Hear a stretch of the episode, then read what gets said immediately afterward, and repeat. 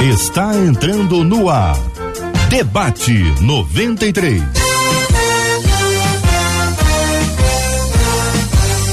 Realização 93 FM. Um oferecimento Pleno News. Notícias de verdade. Apresentação Cid Gonçalves. Sou eu!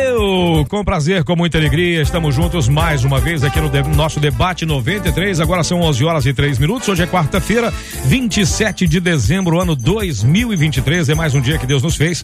Então alegre-se, regozile-se nele. Estamos começando mais uma edição do nosso debate 93. Mas você sabe que eu nunca tô só, porque eu estou com ela. A Bela, que também é fera. Ela é uma pintura ambulante. Nossa querida Marcela. Ah, Marcela Bastos. Bom dia, Marcelinha. Bom dia, meu amigo Cid Gonçalves, porque quem tem amigo tem tudo, né, Cid? Tem, Ainda bem que eu tenho tem. você.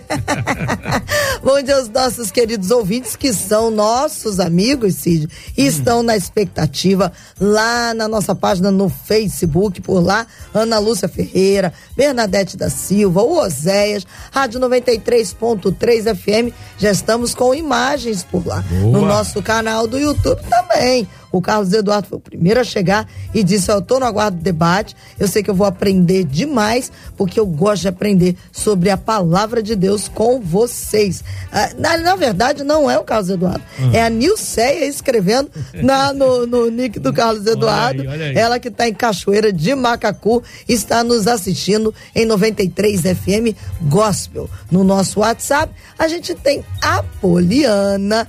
Que está em Viçosa, Viçosa. Minas Gerais, minha conterrânea. É. 21 96803 8319 é o WhatsApp, por onde você fala com a gente e em todas essas plataformas, Cid. Além de participar durante o debate com a gente, conta também pra gente de onde está ouvindo o debate. Maravilha. É cidade, bairro, estado, Planeta. país, planeta, como diz o Cid. Manda um sinalzinho de fumaça pra gente, porque o debate hoje está imperdível. Tem um timaço junto com o Cid Gonçalves aí, né, meu amigo? Porque a gente ama receber essa turma com a gente. Sim, e enriquece muito o debate com essa turma sensacional. Meu querido amigo acabou de chegar aqui, atravessou o mar do, do Mar Vermelho do Trânsito na cidade do Rio de Janeiro. Meu querido amigo, pastor Sil Farney, bom dia, meu amigo. Que alegria revê-lo. Fala Cid, meu amigo, linha vermelha terrível, vindo da minha querida Baixada Fluminense, Nova Olha Iguaçu. aí?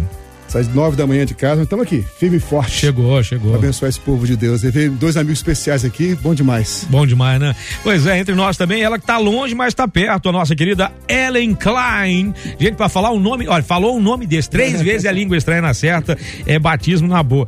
Minha querida Ellen, muito bom dia, seja muito bem-vinda, benção. Microfone, teu microfone tá multado, microfone.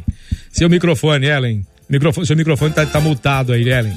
Pronto, bom dia! Agora. Bom dia, sim! abençoado Brasil! que Deus traga luz e clareza para todas as casas, ilumine a escuridão essa manhã. Maravilha. Benção pura. Meu querido pastor José Maria, bom dia, reverendo, seja bem-vindo. Quanto tempo, hein, pastorzão? É prazerzão estarmos juntos aqui. Amém. Deus nos abençoe. Eu tenho aqui o prazer de rever aqui o, o Sil Farne aqui, só tem nome difícil É, hoje. não é verdade? Tá não, hein? Que Tá aqui isso, o- hein? A Ellen Klein, o bispo é. Davi Gualberto. Esse- Que ficamos, caímos no, no- no campo comum aí, né? Isso aí. Que Deus nos ajude, que a gente possa abençoar eh, esse, eh, nesse tempo aqui, que os nossos ouvintes sejam muito, muito abençoados. E serão, sem dúvida alguma. Já citado ele, meu querido bispo Davi Gualberto, aliás, quando ele chega a gente tem que mexer nos, nos controles, porque a voz dele não pode ser mais É. bonita que a minha. Olha o vozeirão do homem. Bom dia, pastorzão, bem-vindo. Bem, bom dia, meu amigo Cid Gonçalves. Que bom estarmos juntos aqui mais uma vez. Marcela, que bom estarmos juntos. Doutora Ellen, meus queridos irmãos, amigos, pastor José Maria, meu amigo pastor Silfarem, um amigo de mais de 30 anos. Gente, Mas ele tem 30, vocês têm 30. é, exatamente. Nos conhecemos no, no berçário. No berçário. Que bom estarmos juntos essa manhã aqui. Maravilha. Gente, o pessoal de repente está perguntando por que, que o Cid hoje está no debate? Por que, que o JR não está no debate hoje? JR foi é, fazer uma coisa que geralmente a, a, gente não gosta muito de fazer, né? Que é a gente se despedir. É de, de um amigo muito querido, de todos nós aqui da Rádio 93 FM. Verdade. Uma das mentes mais brilhantes que eu tive Sim. a honra de conhecer, que eu diria que voltou para casa. Sim. Voltou para casa, nosso querido, nosso querido amigo, reverendo Evaldo Beranger, é. que voltou para casa. E JR está lá no, no culto fúnebre. E amanhã ele estará de volta aqui à nossa Rádio 93 FM, querendo Deus. Nossas condolências à família sabia, e a nossa oração para que Deus conforte o coração dos amigos, dos familiares e, claro, todas as pessoas que tiveram a honra de, em algum momento na vida, ter conhecido uma das pessoas mais gentis, um cavalheiro, um lorde e de uma sabedoria absurda, que é o nosso querido reverendo Evaldo Beranger, agora de saudosíssima memória. Bem, gente, vamos então começar o nosso debate 93. Lá no livro de Mateus, diz assim: Mateus capítulo 7, verso 5. Tira primeiro a trave do teu olho, e então verás claramente para tirar o argueiro do olho do teu irmão. Mas como viver isso? Confesso que eu tenho muita dificuldade de reconhecer os meus erros e aponto as falhas dos outros com uma rapidez impressionante. Essa passagem bíblica me confronta. Só que eu não sei como fazer com que ela seja verdade na minha vida. Como segurar o ímpeto de apontar erros alheios e agir como um juiz? Porque é tão prazeroso falar das falhas dos outros? Olha a pergunta última, hein? Pois é, meu querido pastor Sil Farney, o que dizer a essas coisas, meu amigo? Primeiro eu quero elogiar a honestidade, a sinceridade Boa. do ouvinte que mandou esse e-mail. Que coragem de se expor dessa forma, meu amigo. Eu penso que só com a tua autoexposição, é uma menina. a menina, perdão, querida, que coragem. Eu quero te parabenizar pela tua coragem. Acho que isso já aponta um caminho de amadurecimento. Eu penso, meus queridos amigos, que um dos sinais de maturidade é autorresponsabilidade. Uma pessoa madura, ela se responsabiliza pelos seus feitos.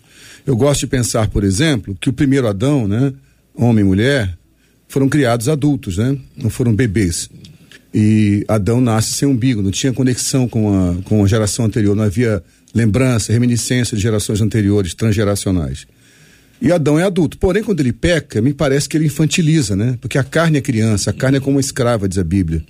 Porque um dos sinais da imaturidade de Adão após a queda é quando ele não assume mais sua responsabilidade. Quando é que está provado? Primeiro ele se esconde por medo, por vergonha. E quando Deus o confronta, Adão, quem abriu os teus olhos? Quem diz que você estava nu? A primeira resposta de Adão foi a mulher que o Senhor me deu.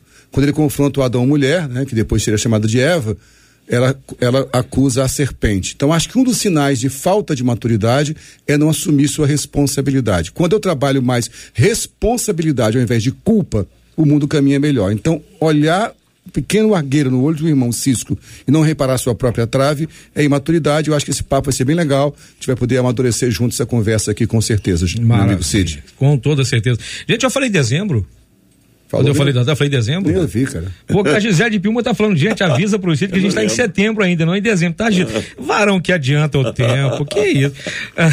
Ellen Klein. Varão apressado. É, varão apressado, né? O que dizer para essa nossa ouvinte, minha irmã?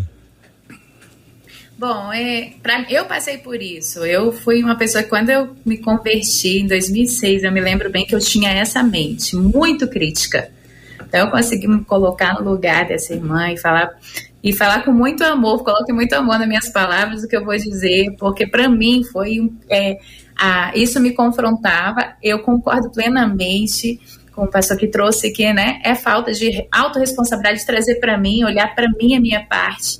Mas o que, o que me trabalhou sobre esse tema, de fato, de verdade, foi foi eu perceber que eu não estou aqui no mundo para julgar. Eu me lembro que é o que o versículo que me confrontou, até eu trouxe aqui, foi esse de João 12, 42, onde Jesus, eu ainda me lembro que é o que me confrontou e eu passei a me ministrar para trazer maturidade para mim na época, foi isso. É, João 12, 47, que diz: não, Olha só, Jesus falando: Não julgarei aqueles que me ouvem, mas não me obedecem pois vim para salvar o mundo e não para julgá-lo. Aí eu falei: se Jesus não veio para julgar o mundo, eu tô me achando mais que Jesus. Se Jesus não veio para julgar, ele não, ele tá lançando a palavra, lançando a semente. Tem gente que não pratica e a minha tendência era criticar essas pessoas, era apontar erros, era às vezes me achar melhor que os outros por causa disso. E aí eu vou falar as duas coisas que confrontou o meu coração, me ajudou na lapidação do meu caráter diante de Deus. Foi, peraí, deixa eu ser como Jesus. Deixa eu tirar essa lente de crítica que fazia com que aonde eu fosse, eu ficasse comparando as pessoas. Ah, mas ainda não fez isso, mas poderia ter colocado uma pessoa melhor, poderia. E aí eu tinha essa mente crítica e eu vi que era orgulho da minha parte. Então eu não quero, eu quero que você avalie do seu coração, né, querido ouvinte, mas eu toda vez que eu me vejo tentada a julgar e, e eu achei bonito que ela achei linda a sinceridade dela que no final ela disse assim: por que, que, é tão prazeroso falar da falha dos outros? Porque pecado é prazeroso, né, gente? Uhum. O pecado é prazeroso, senão ninguém ia querer pecar. Então é prazeroso. Agora experimente não fazê-lo. Porque aí você come o fruto daquilo, se torna uma pessoa sozinha, as pessoas não gostam, você é sempre dona da razão. Eu era essa pessoa. E eu me lembro que a minha a minha líder falou para mim: você é sempre dona da razão, você está na hora de ouvir mais as pessoas e considerar o tesouro que existe dentro dos outros, não só achar que você tem razão ou que a sua avaliação é a melhor. Então eu falaria, eu digo, querido ouvinte, eu te entendo, eu fui assim, e o que trouxe é, clareza para mim, para ministrar o meu coração, chegar de arrependimento diante do Senhor e lembrar né, que quem sentará, e aí eu falo de Salmos 24, 3 a 4, que diz: Quem subirá ao monte do Senhor? Quem estará no seu lugar santo? Aquele que é limpo de mãos e, pura, e puro de coração. Né? Então ele não se entrega à vaidade, nem jura enganosamente. Às vezes é vaidade nossa querer criticar e achar que a nossa forma de pensar é mais importante, é a melhor. Então é uma reavaliação de coração mesmo de perdão, de pedir arrependimento, às vezes do orgulho, que é tentador mesmo. É assim que é isso que eu passo para você, minha experiência, querido ouvinte.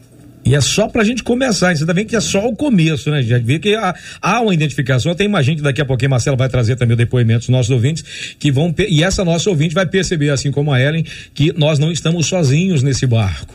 Há pessoas que têm o mesmo modus operandi. Meu caro pastor José Maria.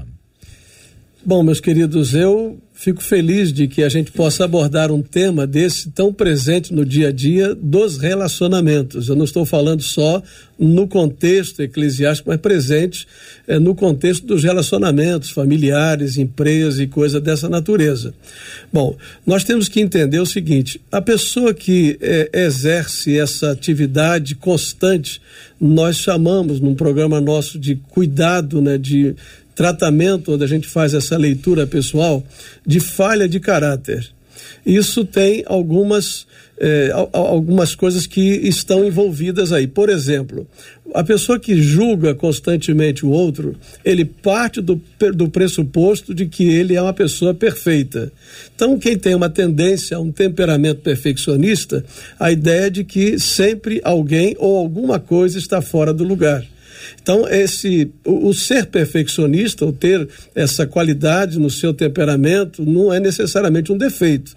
Mas quando você usa desta, desse recurso, ou você passa a deixar que isso marque a sua conduta, você começa a exagerar e achar no outro sempre o defeito. Outra coisa que acontece é que a gente estabelece critérios. Então, o critério que eu julgo o outro é a partir da minha ótica. Isso significa que eu não tenho uma visão ampla da vida, eu não tenho uma visão ampla do outro, eu necessariamente nem conheço a história de vida do outro e eu acabo perdendo eh, essa dimensão e acho que os meus critérios são os melhores. Isso se aplica inclusive na questão cristã. Eh, os legalistas fazem isso que, que eles fazem? Eles passam a, a, condenar ou absolver a partir do seu código de conduta. E ali ele vai ticando, fez isso, fez aquilo, estou certo.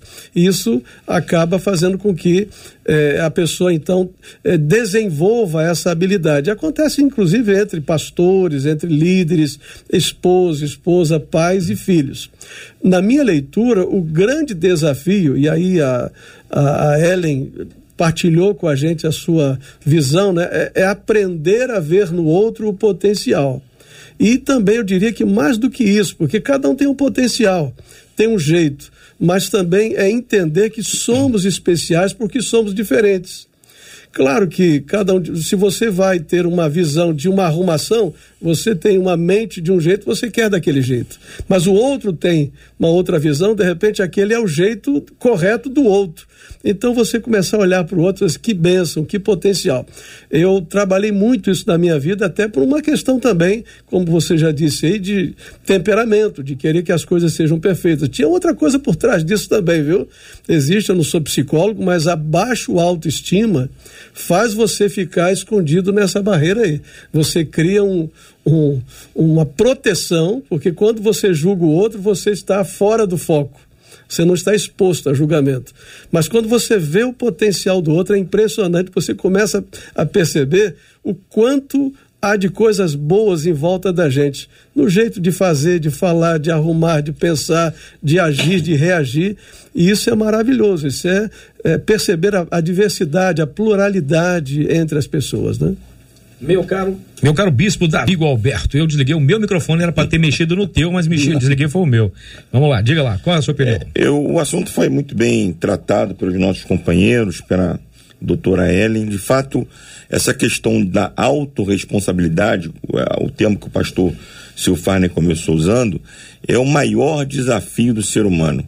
É, logo na, na queda, a primeira, a primeira manifestação dessa humanidade que, que apareceu foi a, a questão da transferência. O homem transfere para a mulher, a mulher transfere, transfere para a serpente. A serpente, como não sabia falar, ficou com a culpa. Então a gente vem na história do ser humano lidando com essas questões. E o trabalhar de Deus na nossa vida é justamente nessa direção de nos ajudar a nos nos confrontarmos conosco, conosco mesmo. Esse é o maior desafio que nós temos, é estarmos de frente conosco mesmos. Esse foi o desafio com Moisés, foi o desafio com Josué, foi o desafio com Jeremias, foi o desafio com Isaías. Você veja, Isaías, do capítulo 1 ao capítulo 5, ele, ele grita vários ais mas sempre age na direção do outro. Mas quando ele vê a glória de Deus no capítulo 6, ele grita ai. Só que agora ele não grita mais sobre o outro, ele grita ai de mim mesmo. Essa foi boa. Eu estou perecendo, não é? Porque ele tem um encontro consigo mesmo. Jesus, no seu ministério, é, todas as, as, as ações de Jesus na vida das pessoas era fazer com que as pessoas tivessem um encontro consigo mesmo. Quando Jesus dizia: O que queres que eu te faça? Sim. O que queres que eu te faça? Jesus não sabia o que, que a pessoa precisava? Claro que sabia. Mas quando Jesus trazia a pessoa para verbalização daquilo que ela precisava, Jesus levava a pessoa a se encontrar consigo mesmo. Quando Jesus encontra com Pedro lá depois de que ele ressuscita, Jesus faz um trabalho com Pedro de reencontro consigo mesmo, porque Pedro tinha se perdido. Quando ele nega a Jesus, ele achou que estava perdido. Mas Jesus, Pedro, se encontra consigo mesmo, e ao se encontrar comigo, você se encontra consigo, e ao se encontrar consigo, você entende que você não é nada e você vai precisar da minha ajuda para ser o que você pensa que não pode ser, mas eu te tornaria a ser. Não sei se vocês conseguiram Dá entender. glória aqui. É, mas, então, é, é, isso. Esse é o maior desafio que a gente tem. É e, e, e, essa, ouvinte, eu quero me, me, associar aos meus companheiros aqui. Sim. Ela não está sozinha. Todos nós, em algum momento, lidamos com essas questões. Pastor Zé Maria falou algo fantástico. A gente, como pastor, que que precisa estar tá sempre avaliando o outro, é, não tem jeito. É a nossa prática. É, a nossa prática é avaliar o outro. Aí, às vezes, a gente ultrapassa nessa avaliação do outro e, e consegue encontrar mais defeitos do que potenciais. E a gente precisa vigiar muito nessa Isso área. É, perfeito. Há quem diga, pastor Silfarne, que o defeito que eu vejo no outro geralmente é o que eu tenho. Ótimo. Mas como o pastor Zé Maria falou, ah, quando a gente começa a apontar e a julgar, a gente está desviando o foco da gente para colocar numa coisa mais distante, né? Você vê que a, a, o texto de Mateus 7,5 diz aqui: tira primeiro a trave do teu olho e então verás claramente para tirar o argueiro do olho do teu irmão. O que, primeiro, o que, que significa isso? O que, que é isso na prática? Para que a gente já comece aqui, já que tá, continue tá. a entrar no nosso é, nossa discussão. Eu acho que tudo tá, tá rolando aqui tá falando desse texto, uhum, na verdade. Só é. para completar o uma revelação tremenda que o Davi trouxe. Olha aí, olha aí. É, eu acho legal o seguinte, que na verdade só existe o ex-me aqui depois do ai de mim, né? Isso aí. É boa, eu tenho que me conscientizar primeiro para depois. Eu primeiro me autorresponsabilizo para depois me responsabilizar é. pelo outro. Eu vou anotar essa frase e vou pregar domingo e falar que é, a revelação foi minha. É Agora, assim, é, nós temos muitas vezes a projeção de olhar no outro que há em mim. Uhum. Eu quero até tangenciar rapidamente, sem ser prolixo aqui, a questão da, do, da perspectiva da psicologia, na né? área que eu acabei fazendo tanto mestrado quanto as minhas formações na terapia do esquema, que é uma terapia bem interessante o teórico dessa área, que é o Jeffrey Young, ele defende o seguinte, que ele buscou lá na teoria do apego do Bowlby, que é um cara que foi um teórico muito importante para a psicologia, que nós temos necessidades básicas emocionais na nossa infância. Quando essas necessidades básicas não são bem nutridas, nós construímos esquemas para suportar essa deficiência, esse déficit. Uhum. Então, Existem vários esquemas que a gente chama de esquemas iniciais desadaptativos. Por que desadaptativos? Porque a vida é 100% adaptação. Uhum. Eu tenho que me adaptar a vida inteira. O cara que deu o segredo pra gente foi Paulo, né? Aprendi o segredo de viver contente em toda e qualquer situação. E se adaptasse. É. Adaptasse às circunstâncias da vida. Mas nós temos dificuldade de se adaptar. E a gente vive o tempo inteiro se adaptando. Se adapta primeiro quando sai do ventre materno para uma vida extrauterina, respirar com, usando as narinas e os brônquios, a mamar da mãe, não mais comer pelo cordão umbilical depois se, se, adaptar a andar, se adaptar com a puberdade, se adaptar com a juventude, se adaptar com o casamento, se adaptar com a chegada dos filhos, com os filhos indo embora para casa, o casal voltar a ser casal, até se adaptar com a velhice e morte. Os esquemas nos impedem de adaptarmos. Então, há dois esquemas rapidamente que eu vou citar aqui, são interessantes, que é o esquema de postura punitiva e o esquema de defectividade. O que, que, é o esquema de defectividade? É a pessoa que não consegue encarar seus próprios defeitos. Então, o que ela faz? Ela pode ser uma pessoa muito perfeccionista ou então exercer o esquema de postura punitiva, cobrar a si mesmo, mas também cobrar dos outros. E nós, como somos filhos de Adão, Somos acostumados a delegar responsabilidade, ao invés de assumir meu erro, é mais fácil acusar o erro do outro. Então, de fato, sim, nós, esse texto que Jesus fala claramente aqui, cara, tira primeiro o cisto do teu olho, está olhando na trave do outro, não brechinha sobre os teus olhos. E para fechar minha fala, para não prolongar mais, meus colegas falarem, é o que acontece no avião, por exemplo, né? Que é sempre avisado. Se houver despressurização, se cai, cair a pressão na cabine, vão cair máscaras sobre você. Primeiro põe você, depois põe na pessoa do seu lado que precisa de ajuda. Então, eu só posso ajudar se eu primeiro busco ajuda. Eu só posso me conhecer se eu conheço o Pai, porque é nele que eu nasci, é dele que eu vim. Então, tudo que se fala de autoconhecimento hoje, o autoconhecimento só é pleno quando é conhecimento do alto. Quando eu busco me conhecer nele, como o pastor, como o bispo Davi falou. Eu vou ter saúde para saber meus, minhas misérias e ter mais misericórdia com meu irmão. Ellen. Perfeito, perfeito. Então, é tão interessante, eu acho incrível trazer esse tema nessa perspectiva e, inclusive, de trazer como que a mente, o funcionamento da mente, né?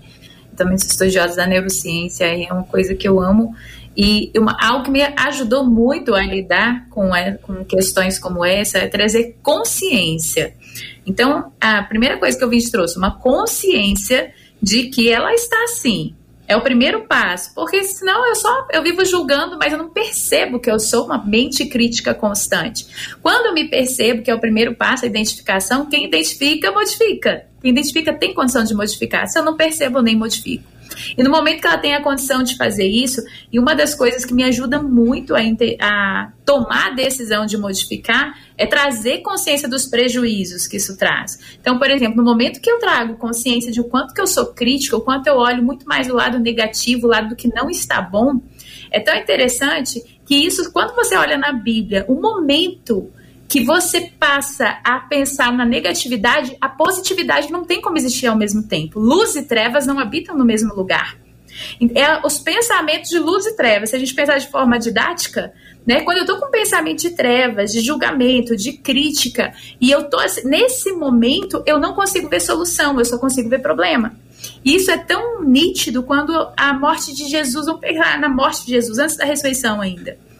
Quando Jesus vai, ele avisa quantas vezes, gente, os discípulos que ele ia ressuscitar no terceiro dia. Eu pergunto, eles estavam tão inundados com o medo, tão inundados com a negatividade, com o problema que estava acontecendo, que eles não conseguiam lembrar que havia já uma, uma, missão, uma proposta para acontecer em seguida. Quantos estavam esperando lá? Nossa, ele vai ressuscitar, vamos esperar. Eles deviam de estar sim, foram avisados. Então, nem o porquê, porque a mente está inundada das trevas. Quando a mente habita as trevas, a luz não consegue. E quando eu trago consciência disso, eu tomo decisões. A decisão de me comportar, de me ter uma postura diferente diante das pessoas e me sondar. Eu lembro que eu fiz muito isso. Então, quando eu ainda estou diante de uma situação onde a minha mente crítica, ela quer, ela quer fortalecer o que está ruim, o insatisfeito, o negativo, aí eu lembro, não, peraí, o que tem de bom aqui? Então, vamos falar uma, um passo prático. Eu vou extrair, perguntar peraí, o que. Ah, de repente a simplicidade dessa situação, de repente o erro da situação vai conectar com outras pessoas, ou dessa mensagem, de repente Vamos extrair o que há de bom e o que as pessoas, assim como quando a gente critica uma pessoa que não está vivendo, quantas vezes eu não vivi? Então, será que eu já passei isso antes? Então, é a segunda pergunta. Será que eu já passei por isso antes? Nossa, olha, no meu tempo eu também neguei a fé, eu também demorei a perceber. E quando eu começo a me identificar, eu busco aí da compaixão, de me colocar no lugar, de entender o outro e não julgar, como foi o caso que Jesus trouxe naquela passagem que eu trouxe anteriormente. Eu vim para salvar, não para julgar o mundo. É, querido Cid, meus, meus queridos, a gente tem agregado aqui algumas informações, você fez uma pergunta: o que é que Jesus quis dizer? A gente precisaria fazer uma exegese, mas a primeira olhada aqui do texto, a gente é, extrai da informação de Jesus a ideia é o seguinte: é quando eu consigo olhar que tem uma trave nos meus olhos, eu percebo que eu sou tão ou mais equivocado ou mais errado do que o outro. Ou seja, já começo a desenvolver isso que a doutora Ellen me falou aqui, da compaixão. Porque quando eu não consigo me perceber nesse ai de mim, quando eu não consigo perceber as minhas fragilidades, a tendência é que eu estou num patamar o negócio de patamar, é. não vou nem falar muito é, nisso, é, né? deixa, deixa ele abaixar. tá só no cheiro agora. Com bom flamenguinho, pula, não, pula vamos pular essa, palavra do patamar, pula, pula, pula. a gente se coloca no outro nível. Boa, e, na verdade, o olhar o outro de cima para baixo é complicado. É. Não é esse o cristianismo que nós somos chamados a viver todos os dias. Então, Jesus nos pede para olhar o outro de igual para igual. E nesse, nesse olhar eu me percebo tão ou mais falho, tão ou mais equivocado do que o outro. Aí quando eu olho para o arqueiro, né, ou para o cisco que está no olho do outro, na outra versão, né, é, eu percebo que existe menos defeito do que eu imaginava, menos falhas do que eu imaginava. Isso me leva a conectar. Então, hoje, uma das grandes causas, eh, a gente trabalha com aconselhamento, não tem como não, não trabalhar. Qualquer pastor, qualquer sim, líder, né? sim. né? líder de célula, professor de escola dominical, e até mesmo numa empresa, você lida com fragilidades em relacionamentos. Quando nós nos colocamos na nossa verdadeira posição, não sendo menos do que devíamos ser e também não sendo mais do que deveríamos ser, isso promove uma ponte, uma ligação cria conexão. Quem é que gosta de ouvir é, aquele pregador que com ele tudo dá sempre certo? Você fica se perguntando se esse camarada está no lugar errado, devia ser arrebatado, né? Aquele pai, ou aquele líder, aquele pastor, aquele esposo, aquela esposa, que sempre, ele está sempre é. certo. Você fica um pouquinho constrangido de ficar até perto. Mas quando você encontra um igual, aí você se conecta. Então esse texto tem muito a ver com relacionamento encontrar um igual. E de repente o igual é melhor do que eu, na visão de Jesus. Vocês falaram de outro patamar, outro nível, outra coisa. Por isso que eu vou chamar ela aqui. Marcelinha, chega aqui, Marcela. Olha, a bondade, os nossos é. ouvintes estão ligados. Vou trazer a fala deles e daqui a pouquinho uma pergunta para a gente começar aí com o Bispo Davi respondendo. O Rogério disse assim: ó, a verdade é que o ato de julgar é algo recorrente na nossa vida. Se a gente não prestar atenção, disse o Rogério, a gente já se pega julgando alguém. A Cris disse assim: a ordem é o homem examinar a si mesmo. Mas como é difícil isso. O Ivo disse: eu acho que o que cabe a nós é aconselhar. Quem deve julgar é o Senhor. A gente tem que buscar esse lugar do aconselhamento. Já o Wilson disse assim: contar o erro alheio é meio que uma maneira de esconder alguma coisa que está na gente, né? Quando a gente aponta, a sensação que a gente tem é que a gente fica livre do nosso peso, jogando peso para o outro. A Bernadette disse assim: Eu já fui muito julgadora. Depois percebi e vi que tudo era vaidade. Descobri que não sou melhor do que ninguém.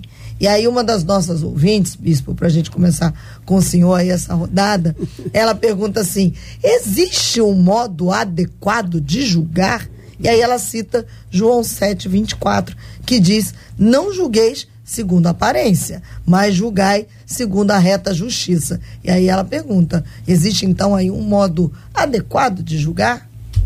Eu creio que sim, o texto que ela cita é um texto muito claro. Julgai segundo a reta justiça. O termo ali é, é avaliação.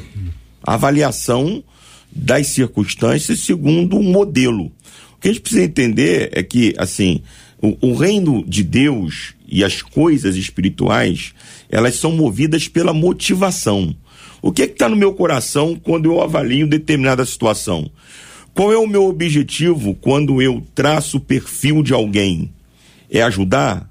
É aconselhar, é tirar, é, é, é extrair o melhor daquela pessoa, é fazer com que, ela, com, com que aquela pessoa cresça, amadureça, avance, ou é, ou é fazê-la, ou é depreciá-la, ou é torná-la ainda pior do que é, ou é me colocar numa posição maior do que ela. O julgamento, a questão desse termo, desse texto que nós estamos trabalhando com ele aqui, inicialmente no debate, é justamente isso. Jesus está mais uma vez confrontando os fariseus, porque eles tinham esse comportamento hipócrita. Eles julgavam não segundo a reta justiça, julgavam segundo a letra fria da lei, mas julgavam os outros em, situações que eles mesmos não eram capazes de cumprir. E Jesus então vinha claramente dando é, é, é, repreensões a eles por causa desse comportamento hipócrita. Jesus usa palavras até duras para falar com hipócritas, sepulcros caiados, raça de víboras, porque eram pessoas que atavam pesados fardos sobre os outros e eles mesmos não carregavam nenhum deles. Então, o que a gente precisa é, é, é cuidar do nosso coração, cuidar da nossa motivação. Como é que nós estamos avaliando as coisas? Como é que nós estamos julgando as pessoas? Eu tenho ministrado na igreja, nos nossos cultos da palavra, sobre a forma de, do, do, do salvo andar. A gente tem a salvação como um ato soberano de Deus e ela acontece de uma vez mas após a salvação, nós somos levados ao processo da santificação. A santificação, diferente da salvação, não é um ato, a santificação é um processo. A gente vai amadurecendo, vai crescendo e à medida de Cristo. Só que a gente tem que entender que, e eu tenho falado sobre isso, que uma das características do salvo, ou a, a, a, característica principal do salvo que está nesse processo de santificação é a humildade. Paulo diz aos Efésios no capítulo 4: Andai como dignos da vocação para o qual fostes chamados. Aí a primeira característica que Paulo cita lá é com toda a humildade. A humildade era uma palavra que no mundo grego não existia. O mundo grego, o mundo romano, não trabalhavam com humildade. Humildade, aliás, era uma, era uma característica abjeta. Humildade era uma fraqueza. Aí quando Jesus aparece, Jesus dá um significado à palavra humildade, e, e, e, o significado que Jesus dá à palavra humildade não é de uma humildade que tem como base o outro, é de uma humildade que tem como base a Cristo. Ou seja, quando eu olho para Cristo, eu vejo que eu sempre sou devedor. Então, eu nunca vou ter a petulância de me achar melhor do que alguém, porque o meu padrão não é alguém, meu padrão é Cristo. Eu sempre serei devedor. Então, é, é, quando a gente consegue amadurecer, e eu quero dizer que eu, eu pelo menos tenho esse julgamento, nenhum de nós temos esse, essas características numa forma plena, é. mas de algum, em alguma medida a gente precisa ter. Sim. E a humildade precisa começar a, a, a, moldar o nosso caráter cristão. Quando a gente tem o nosso caráter, caráter cristão moldado e a humildade começa a crescer, gente, nós vamos ser mansos, vamos ter paz, nós vamos ter amor, nós vamos ter unidade, como o texto lá de Efésios 4 diz, e principalmente nós vamos olhar para o outro, não com olhar desse julgamento negativo, mas com um olhar de um julgamento segundo a reta da justiça, para ajudá-lo a crescer e amadurecer. Divirtam-se. Então, é, Vocês aí. Pegando esse, esse gancho que o bispo passou, a conceito da humildade, né? E que nos leva a tratar o próximo, Isso. também puxando um pouco o que o pastor Zé Maria falou, de olhar do outro no nível de igualdade, não como quem está acima. Essa é a grande proposta do Evangelho, de fato, né? É, nós temos habilidades sociais como seres humanos, uma delas é a empatia, a capacidade de, de olhar sobre a perspectiva do outro, se esforçar para isso, pelo menos, né? E exercer misericórdia.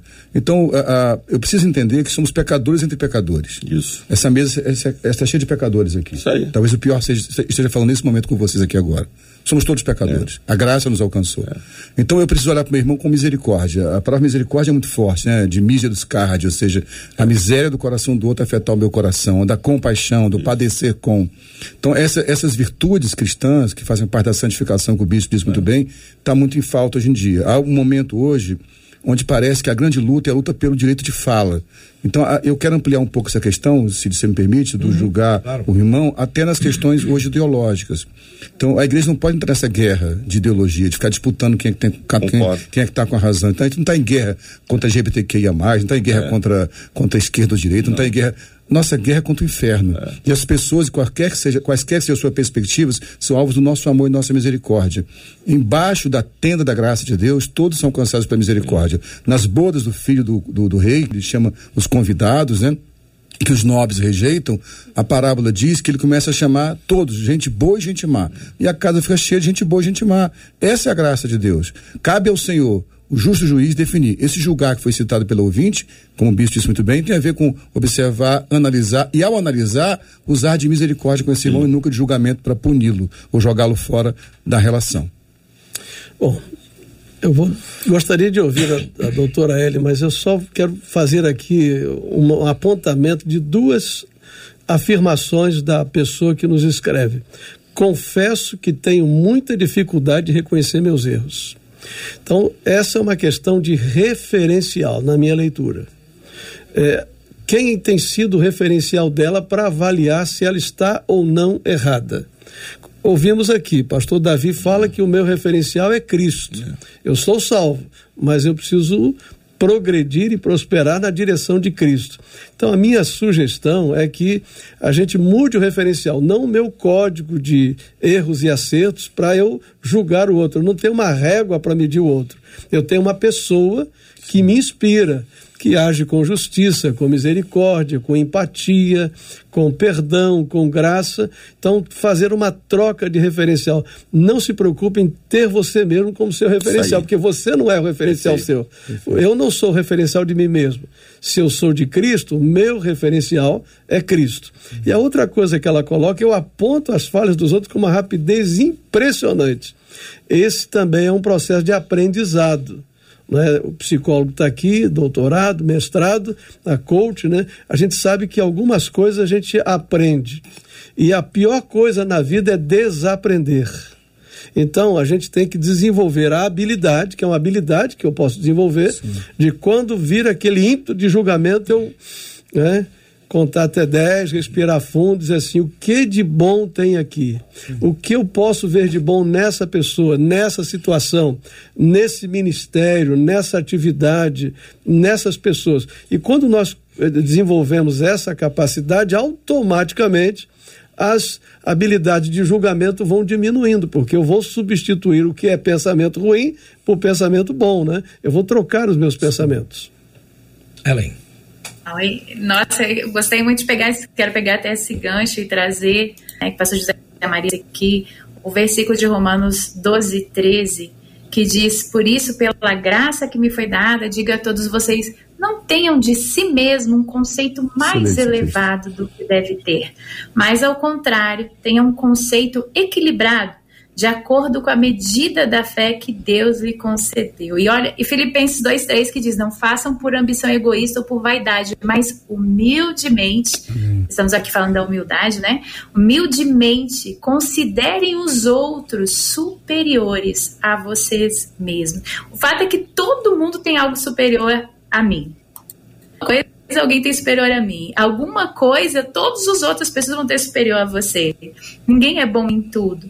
Quando a gente tem essa mentalidade, fica mais fácil chegar diante de Deus e falar assim, a verdade, a minha régua é Jesus, né? Trazer essa medida da onde que, aonde eu sou diante dele, eu não sou nada. Tem coisas que eu posso ser um pouco melhor que outros, mas a maioria, mas todo mundo vai ter algo melhor do que do que eu. Então, o que eu tenho para aprender, o que eu tenho para extrair? E aí eu vou falar, eu para é, mais uma vez, um passo que eu tenho encontrado para mim é: Senhor, me dá, me dê mãos limpas e um coração puro. Né? Sobretudo, o que deve guardar, guarda o teu coração, porque dele procedem fontes da vida. Então, se eu for pensar, o coração, que é o lugar que eu tomo decisão, o coração que é sede das minhas emoções, onde estão meus pensamentos, onde eu tomo as decisões, peraí, eu tenho que cuidar para ser fonte de vida, o que tem que sair daqui tem que sair puro. Então, nada melhor do que meu devocional com o Senhor, sempre começar, Senhor, eu, olha, examina meu coração, vê se há em mim algum caminho mal. Será que em mim tem algo que precisa ser reavaliado? Então, eu acredito que a melhor forma, né? Tanto eu acho que para todos nós é chegar diante de Deus humildemente, falar, Senhor, se tem algo que estou me considerando superior aos outros, né? É, corrige o meu coração, corrige as motivações, porque se eu tenho que guardar o meu coração, quer dizer, é, sobretudo, acima de tudo, está falando, coloque como prioridade cuidar, tem fonte de vida, só que eu estou jorrando o que nessa fonte? Né, algo puro, então deixa eu purificar essa fonte no Senhor, meu tempo diário, de purificação, é chegar diante dele, me humilhar diante dele e falar: sem ti eu não sou nada. Então, purifica as intenções, as motivações, vê se há em mim algum caminho mal e me revela para que eu possa corrigir a rota. E o Senhor revela, né, gente? Quando revela. a gente pede, é lindo porque ele mostra, ele fala: olha, na verdade você está fazendo isso, você está com inveja, você está fazendo isso porque você está se sentindo inferior e quer se igualar, ou você está fazendo isso né? Porque no fundo você está querendo ganhar outra coisa, uma validação ou que ou ganhar um mérito na reputação de alguma coisa. Eu fiz isso essa manhã, hoje. Eu, eu vi que eu tive uma atitude que eu falei assim: eu acho que eu queria só a validação do que eu estou fazendo, me perdoa, não quero ter motivação errada. É, então, é, nós estamos sujeitos a isso, acho que diariamente. Como todos falaram, querido ouvinte, você não está sozinha, mas é tão bom a gente ouvir os conselhos de saber que caminho tomar para purificar do meu coração, avaliou intenções da ação mais do que a atitude em si. Faz sentido, gente. Pois é, agora tem uma coisa que a Ellen tem superior a nós, que ela falou que a gente tem alguma coisa, mas é porque ela tem. Você já viu a caneta que ela estava na mão? Ninguém tem uma caneta dessa. Ninguém tem. Nem Marcela Basso, que vai vir aqui agora. Marcela, você tem uma dessa aí, Marcela? Cid, eu tinha bem uma dourada. Essa caneta é linda, Ellen, né? Mas foi bom até você lembrar, tem que caçar por onde ela anda. Não tá com a Ellen. Não, não, não. Ela é azul, lindíssima ali, azul meio prata. Um dos nossos Olha ouvintes. a inveja, a inveja entrando na mente. Não deixa não, hein, ó.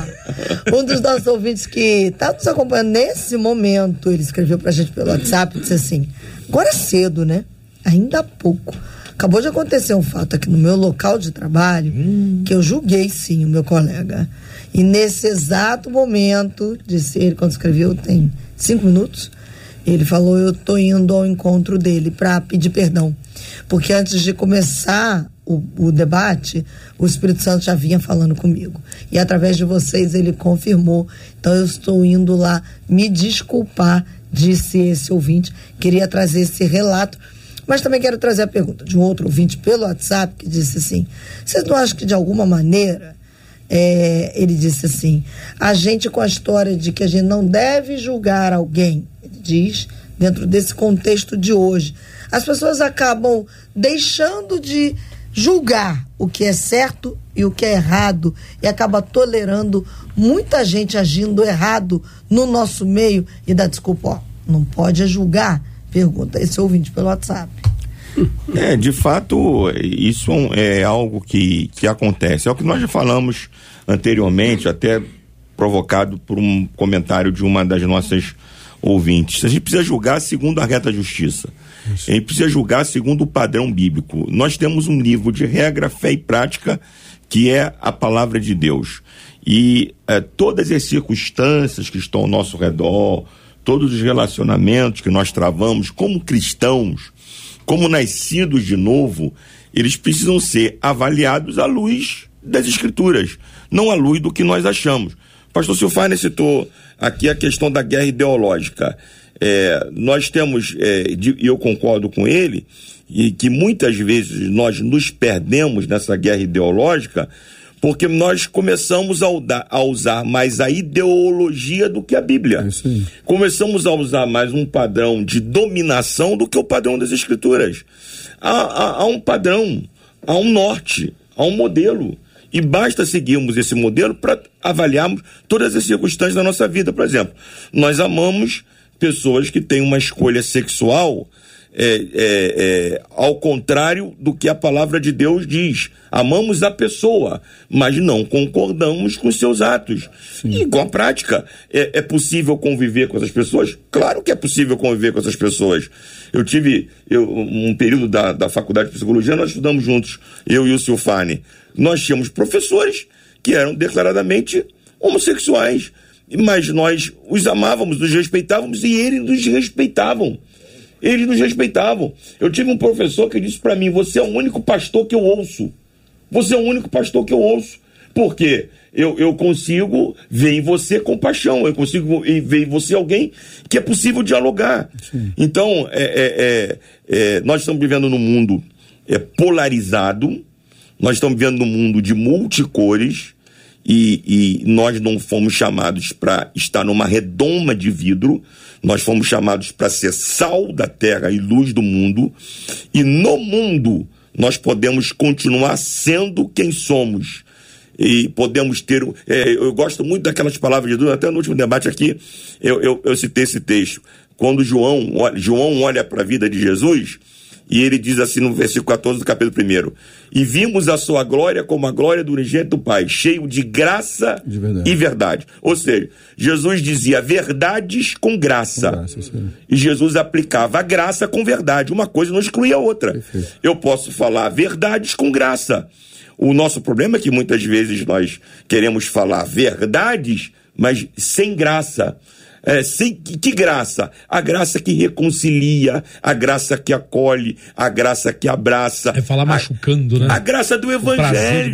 Exatamente. Jesus fazia isso. Então a gente precisa aprender isso e isso não, não nos torna é, é, simplesmente tolerantes. Isso nos torna crentes. Bom, a minha, eu acho lindo a gente trabalhar com esse tema que foi colocado, porque dá a ideia de uma tolerância Aberta. irresponsável, irresponsável. né? Irresponsável.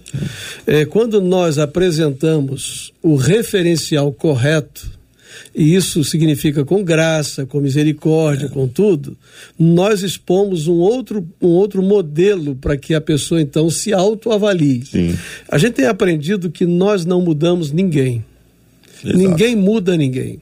Se a pessoa não desejar a mudança, nem o evangelho consegue alcançá-la. Se você não se arrepender, ainda bem que a nossa ouvinte que escreve para nós, ela diz assim: olha, eu, eu estou com dificuldade, mas eu admito. Então já começa a haver um, um caminho aí. Quando a pessoa consegue esse processo, já as coisas clareiam muito mais, porque ele passa a ter uma possibilidade. Então, o nosso papel é não evidenciar o ruim, mas o bom. Eu também não percebo no dia a dia mudanças perenes, aquelas mudanças que são para sempre, elas não acontecem quando nós somos confrontados com um monte de nãos na nossa vida. Não isso, não aquilo, não aquilo, porque você passa a ter uma repulsa para aquela palavra. Você, é, o pastor foi amado pelo seu professor, né? o psicólogo, Sim. o aluno. Por quê? É, a gente evidencia o que está de bom em nós. Então, se é, fazer com que uma pessoa desenvolva o seu potencial e mude por negatividade, seria realmente o melhor dos mundos. É, a gente tem aí tanto não faz isso, não faz aquilo. Pelo contrário, já aprendeu que na educação dos filhos a gente até inibe criatividade.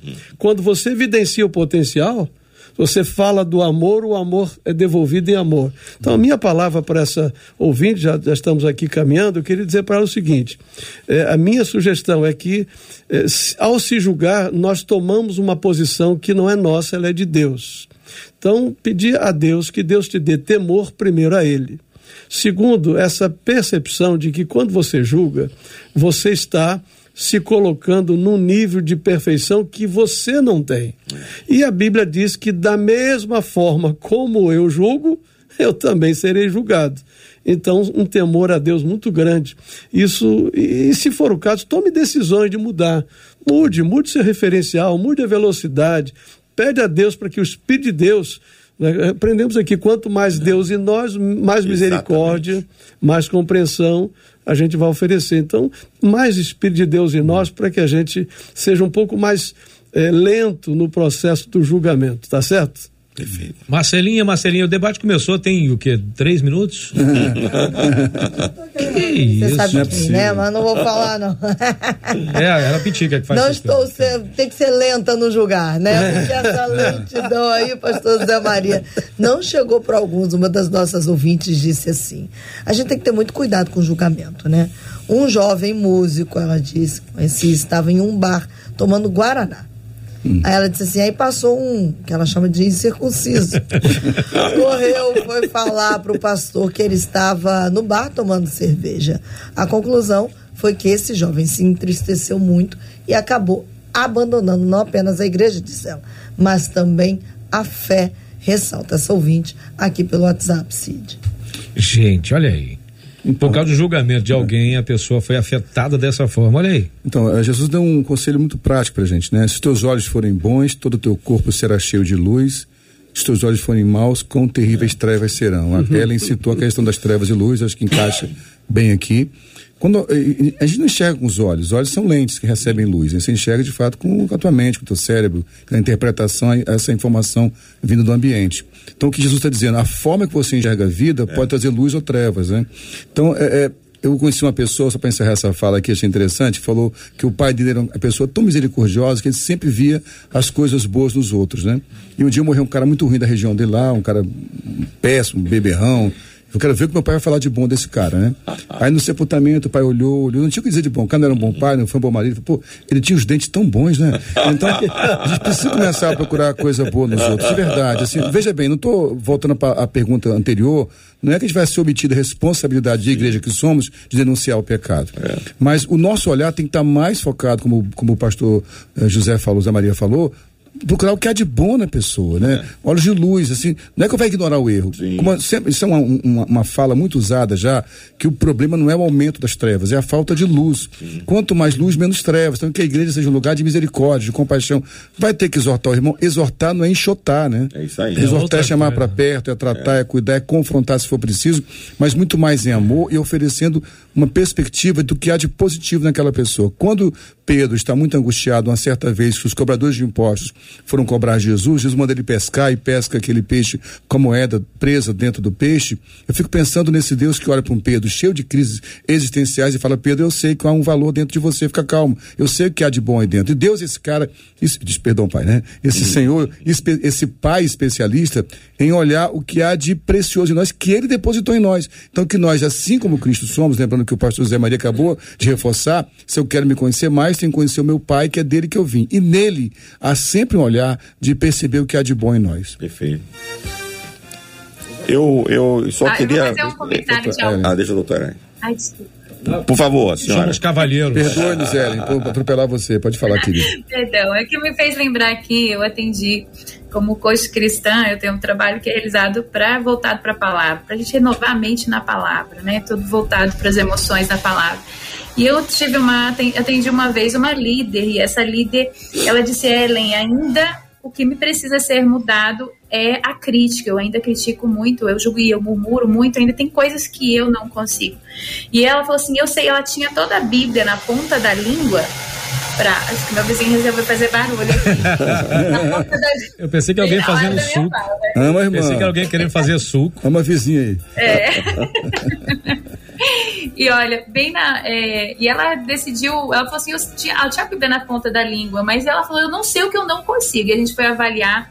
E aí eu vou trazer de uma forma muito pontual e rápida qual foi a causa que ela percebeu e uma solução profunda, mais simples, que foi o seguinte. A, a, nossa mente ela é cheia de arquivos, né? Nossos neurônios têm arquivos neuronais.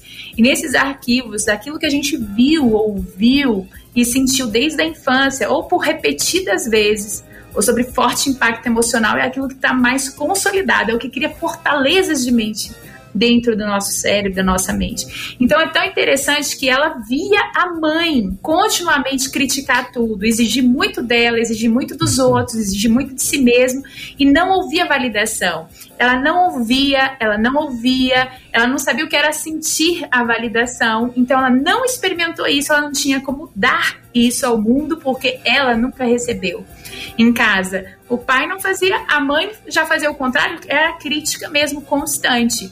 Então ela não conhecia. No momento que ela perdoou a mãe dela de forma bem clara, eu perdoo minha mãe por isso, porque ela ela não fez isso de forma intencional, talvez foi uma repetição de padrão da avó. Então, é, por gerações, se tornam como maldições hereditárias que vão passando né, de pais, é, de de geração para geração. E quando chegou nela, eu falei: você tem a condição agora de redimir isso. Então olha para a tua história, ainda que você não viveu, ou você foi muito criticada, ou você só via sua mãe fazer isso e é isso que tem gravado, agora você mudou seu referencial. Hum. Agora o seu referencial é o Pai que está no céu. Então vamos pedir perdão diante do Senhor e perdoar quem te ensinou isso e agora viver segundo a verdade de Cristo. Então perdão é o lugar onde que ela conseguiu se redimir. Lembrando disso, talvez isso possa ajudar, se fizer sentido para alguém que está ouvindo, porque geralmente toda base é perdoar. Quando você perdoa quem te ensinou qualquer mau hábito, você coloca o seu parâmetro em Cristo e fala: a partir de agora, Senhor, me ensina a viver. Espírito Santo que me capacita a fazer todas as coisas, me leva a ser mais parecido com Jesus. Amém. Lembrando também que o perdão diz muito mais de, de, da pessoa que perdoa, é. faz muito mais bem a pessoa que perdoa do que a Sim. pessoa que foi perdoada, né? Ô, gente, olha, como eu falei agora há pouco, o debate começou tem um minuto e quarenta e a gente e falta só um minuto e quarenta para acabar o nosso debate. Queria demais agradecer aqui a presença dos nossos debatedores meu caro pastor Silfarne, é sempre uma alegria tê-lo aqui, a Ellen Klein, que coisa boa ter você aqui também, pastor José Maria, bispo Davi Gilberto. Agora tem uma coisa que eu preciso dizer aqui, ó. Eu tento viver uma vida correta diante de Deus e das pessoas. Eu evito confusão, eu evito fofoca e tantas outras coisas desagradáveis. Só que ao invés disso ser bom, tem gerado inimizade, solidão. Aí eu fico me sentindo sozinha porque as pessoas me taxam de metida, santarrona. A cada dia me sinto mais infeliz e isolada. Como encarar o isolamento que as pessoas nos impõem só porque não somos a maioria? O que dizer, o que fazer quando ah, escolhemos andar em santidade e acabamos andando sozinhos? Como remar contra a maré quando não suportamos mais fazer isso na solidão? E aí? Só que esse assunto não tem nada a ver com você, esse assunto é para amanhã. Eu só adiantei só para botar um pouco de, de água na boca, mas não deixa esse assunto para depois. Não julgo o assunto hoje. Mas, de qualquer forma, meu caro pastor Silfarne, que alegria tê-lo aqui. Muito obrigado pela sua presença, meu irmão. Obrigado, Cid. Reencontrar meu amigo Davi foi bom demais. A Maria também conhecer a Ellen, trouxe um amigo especial comigo aqui, o pastor Felipe, tá, pastor Felipe, é o pastor. É, é, Troca o nome, vai. Rapaz, deu branco. A tá idade é um problema, é rapaz. A idade Leandro, Bon, Leandro Bonquipane, né? Meu amigo Leandro, que me acompanha Se eu tenho um sobrenome Beijão, desse, eu Leandro. não falo com ninguém. Só Bonquipane tá bom, né? Que tá isso, sobrenome desse é demais da conta. Ellen, que alegria tê-la aqui. Muito obrigado, viu? Deus abençoe. Ah, é uma honra estar aqui entre vocês e aprender tanto com todos vocês, com todos os colegas. Gratidão. Maravilha. Meu caro pastor José Maria, Sempre bom, meu só irmão. Prazer, só alegria. E aprendi um pouquinho dos ais lá, e agora ai de mim, né? Isso é bom, né? Um dia bom, feliz né? para vocês e que privilégio estarmos juntos aqui. Maravilha, viu? Meu caro bispo Davi Alberto, sem palavras, sempre bom tê-lo aqui. Que alegria, Cid, muito obrigado por essa oportunidade. Marcela, muito obrigado. Rever meu amigo, pastor Silfane, pastor Zé Maria e a doutora Ellen. Que bom, Deus abençoe a todos. Te contei uma rasgação de seda aqui hoje, né? Então, Marcela Bastos. Olha, e os nossos ouvintes também estão rasgando a seda, é porque mesmo, a Dora Seara disse assim: Eu estou maravilhada com o tema de hoje, que o nosso Senhor Jesus continue nos dando a oportunidade de aprender mais para a gente viver melhor na presença dele. Sou grata aos debatedores, disse ela. E nós vamos dar uma viajada bem rapidinha, Cid, que a gente vai honrar aí Boa, a Nilceia, que está em Cachoeiras de Macacu, a Vanilde, que está acompanhando o debate 93, agora direto de Salgado, em Sergipe, oh. Gisele em Macapá, em Belfor Roxo, a Gerlândia, em Pernambuco, a Célia, aqui em Magé, a Ana Lúcia em Portugal a Eliane, a Elcino Caju, a Lúcia em Niterói, a Márcia em Maricá, ali em Friburgo está a Leila, em Piúma, no Espírito Santo, a Gisele, a Zilneide, que já começou me zoando, Gisele. É, é, o Rogério em Belém do Pará, a Suzana em Almirante Tamandaré, em São Paulo, e tanta gente em tanto lugar, porque o debate 93 está em todo lugar, sim. Internacional intergaláctico. Muito bem, queria pedir, por favor, pastor Zé Maria, nos leve a Deus em oração, colocando nas mãos de Deus tanto o nosso louvorzão, que vai ter vai, dia 20 né, de novembro, né? Também a, a, a o coração, a, a, oração, colocar o nome das, da situação das pessoas enlutadas, pessoas que, como nós estamos enlutados hoje, né? Pessoas estão acamadas aí, pessoas que estão privadas da sua liberdade, pessoas com as mais diversas dificuldades. Por favor, meu caro pastor, nos leve a Deus oração. Assim gente encerra o nosso debate de hoje. Daqui a pouquinho tem o pediu, tocou aqui na nossa programação da 93. Deus, nosso Pai, nós somos gratos por esse grande privilégio de estarmos juntos aqui com os nossos amigos, irmãos e com todos os nossos queridos ouvintes. E nós te pedimos, ó Deus, que tu estejas sobre tudo nessa hora, trazendo a tua graça, a tua paz, ó Deus, o consolo do teu Espírito Santo sobre as famílias que estão em luto agora, principalmente a família que perde o seu ente querido. Abençoe outros que talvez estejam recebendo esta mensagem enfermos, ou no hospital, ou no leito em sua casa. Abençoe, Senhor, a Igreja Evangélica Brasileira. Dá-nos, ó Deus, esta visão de que o nosso inimigo é comum, é contra o inferno e contra as trevas que lutamos. Rogamos-te em nome de Jesus. Amém. Que Deus te abençoe. Você acabou de ouvir Debate 93.